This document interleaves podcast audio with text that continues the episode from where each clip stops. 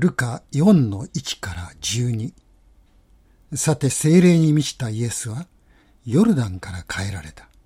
そして御霊に導かれて荒野に降り、40日間悪魔の試みに遭われた。その間何も食べず、その時が終わると空腹を覚えられた。そこで悪魔はイエスに言った。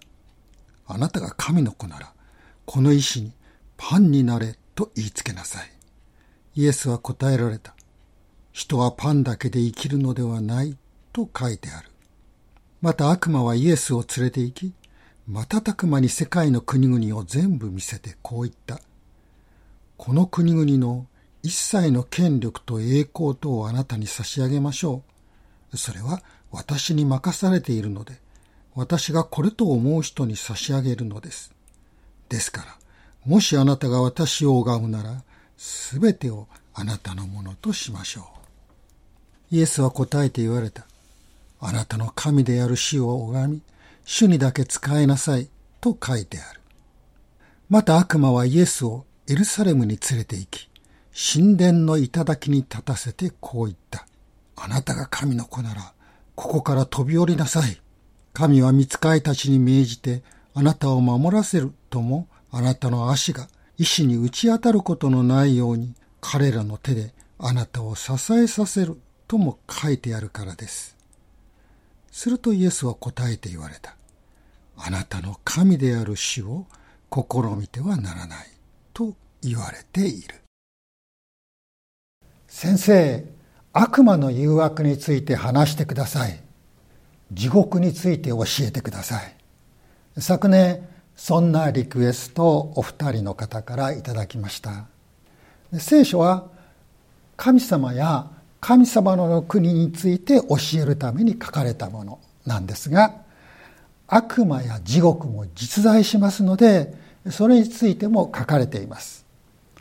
今日の箇所は新約聖書で一番初めに悪魔が登場するところです。悪魔はイエス様を誘惑しました。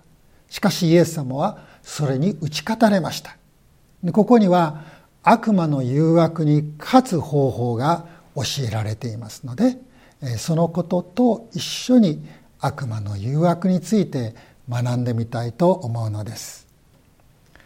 で悪魔はイエス様に3つの誘惑を仕掛けていますね。第一は3節あなたが神の子ならこの石にパンになれと言いつけなさい。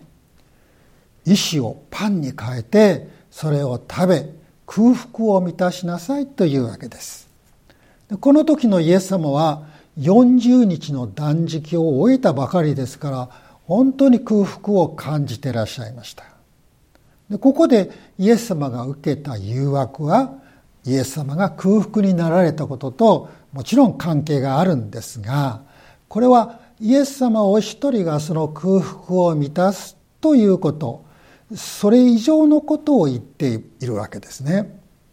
で悪魔はイエス様にあなたが空腹なように大勢の人が十分な食べ物がなくてお腹を空かしているじゃないか。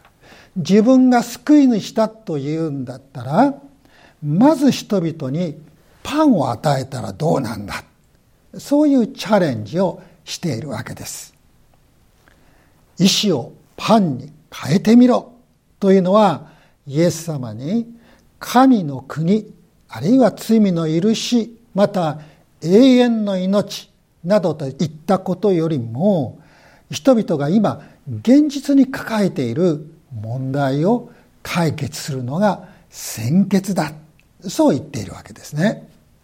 イエス様の使命を人々を神様に立ち返らせる。そういうことから人々の願望を満たすことへと変えさせようとするものでした。イエス様はこの誘惑に4節で「人はパンだけで生きるのではない」と書いてあるとお答えになっています。イエス様はスーパーマンとしてこの世に来られたのではありません。中国の仙人のように霞を食べて生きておられたわけでもありません。イエス様はお腹も空けば渇きも感じる疲れも覚えました。私たちと何も変わらなかったのです。イエス様は貧しい人乏しい人のその苦しみを誰よりもよく知っておられました。それでその愛と憐れみのゆえに空腹の人々にパンをお与えになったことがあります。そして行く先々で病気の人に癒しを与えておられます。しかしパンや癒しを与えることは決してイエス様の第一の使命ではなかったのです。イエス様は食べてもまたお腹がすくようなパンではなくご自身を命のパンとして人々に与えるためにこの世に来てくださったのです。それはヨハネ6の35に書かれています。皆さん世界の飢餓の原因はどこにあるかご存知ですか？食料が足らないからではありません。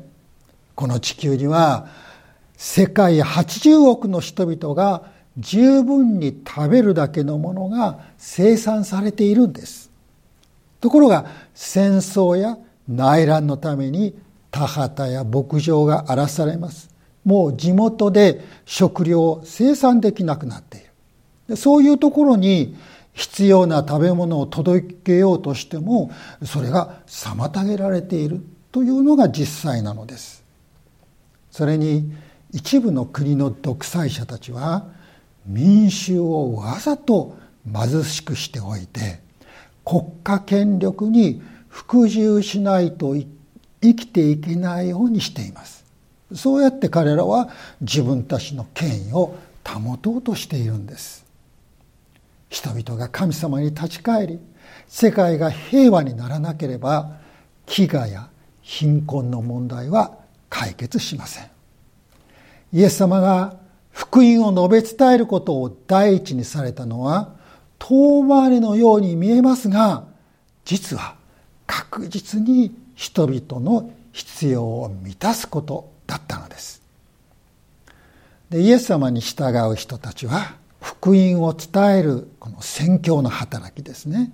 それと人々の実際的な必要に応える活動。この2つが命じられています。両方とも大切です。しかしそこにはおのずと順序があります。第一は福音を伝えることです。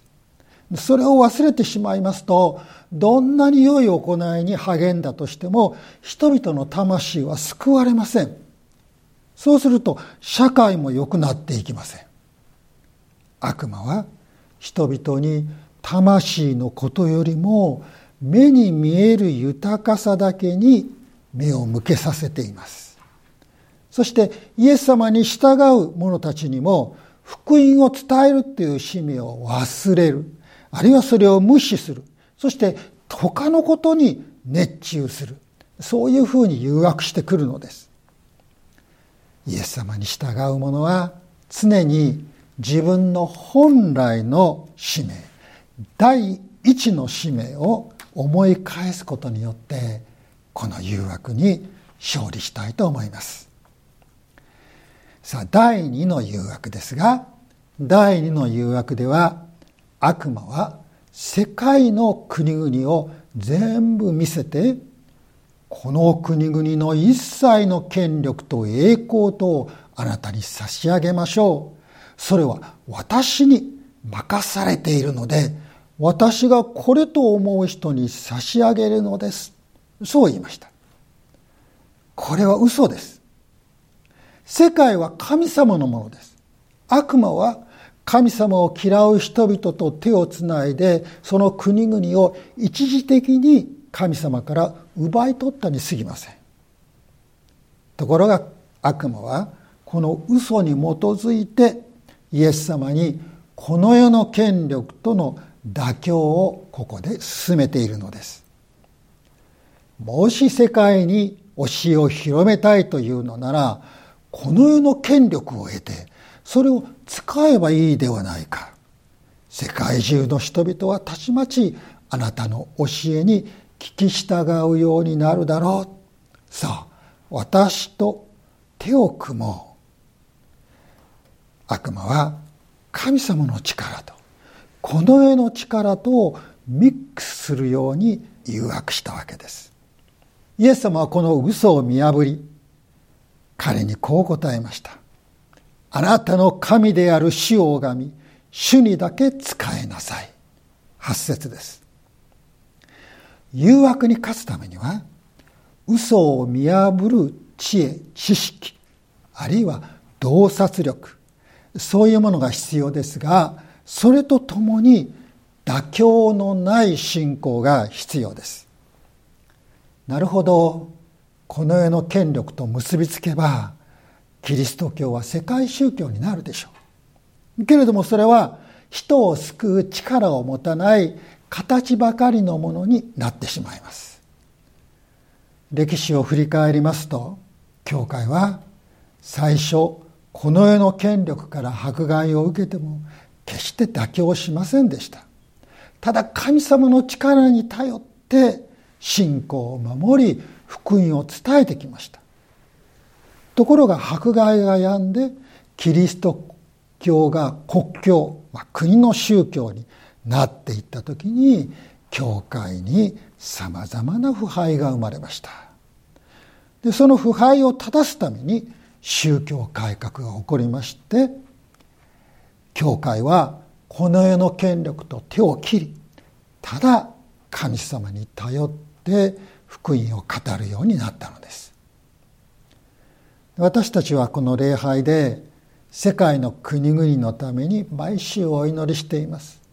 でその国々のビデオを見るたびに思うことなんですけれども多くの国でクリスチャンがその国に以前からあった宗教の束縛偽りそういうものから救われたはずなのに再びそれと妥協する。で福音と事実、まあ、まじない占いそういうものと混ぜてしまって福音によって人々が変えられていく。そして変えられた人々によって社会が変わっていく。という神様からの祝福を逃している。そういうビデオをたくさん見ます。信仰の妥協は神様の祝福を失わせます。誠の信仰者はそうした誘惑を退けて主を拝み主にだけ仕えるこの信仰を貫いていかなければなりません。それは信じる者を祝福するだけではありません。その人の周りにも大きな祝福をもたらすのです。第一の誘惑でも第二の誘惑でもイエス様は聖書からの引用で悪魔に答え彼を退けていますね。で第三の誘惑では今度は悪魔も聖書の言葉を使っています。彼はイエス様を神殿の屋上に連れて行きました。そしてこう言ったんです。あなたが神の子ならここから飛び降りてみなさい。神は見つかいたちに命じてあなたを守らせるともあなたの足が石に打ち当たることのないように彼らの手であなたを支えさせるとも書いてあるからです。9節から11節です。でここで引用されているのは詩編91編の御言葉です。この詩編は神様に信頼して人生を歩むなら神様を守ってくださるんだ。その人を守ってくださるんだということを語っています。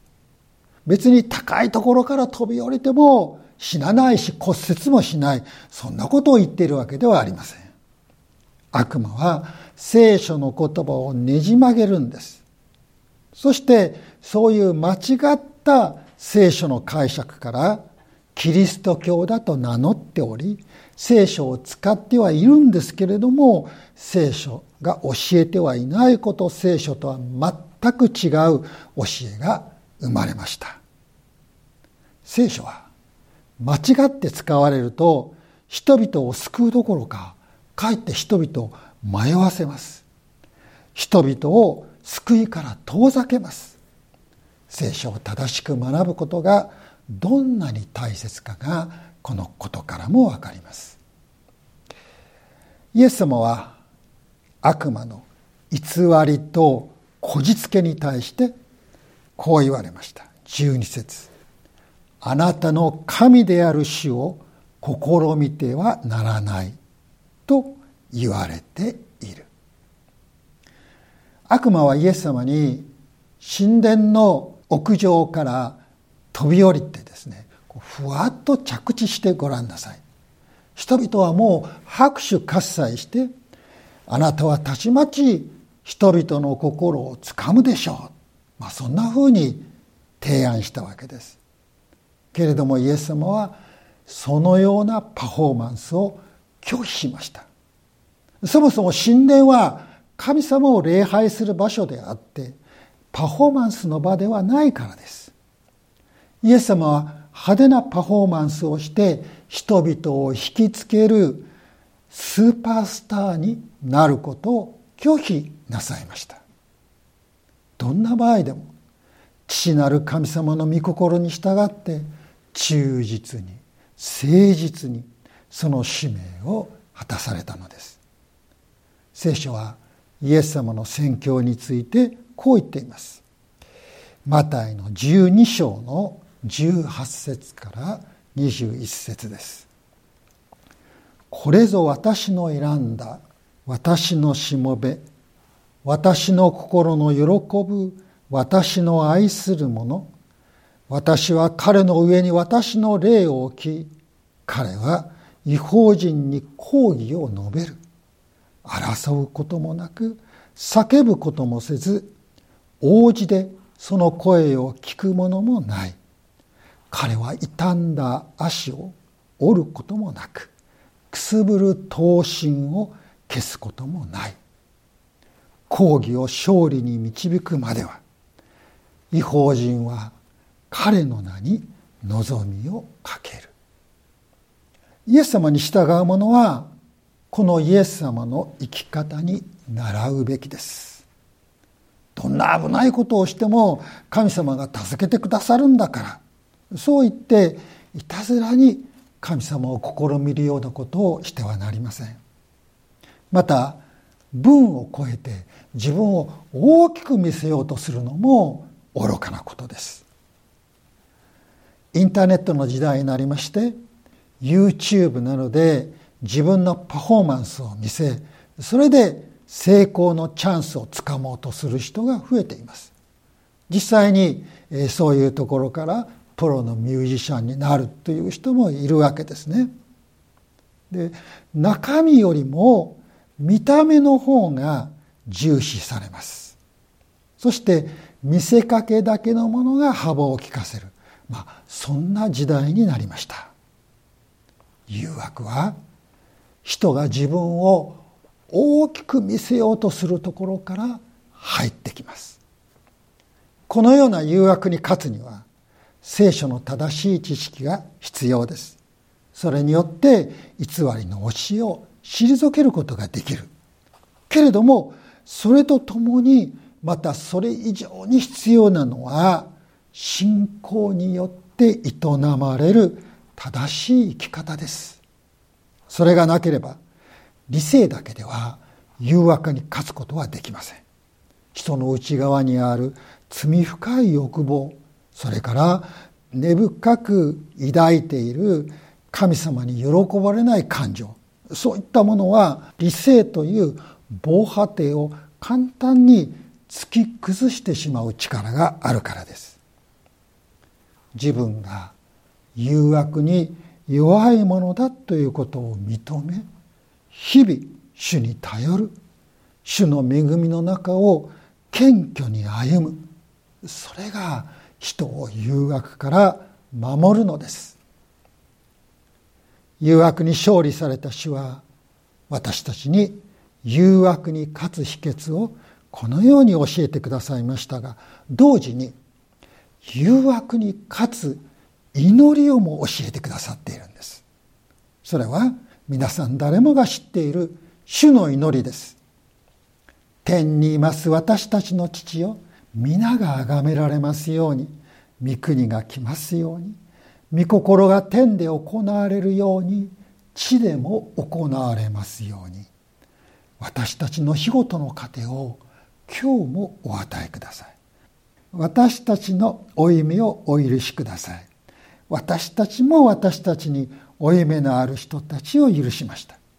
私たちを試みに合わせないで悪からお救いください。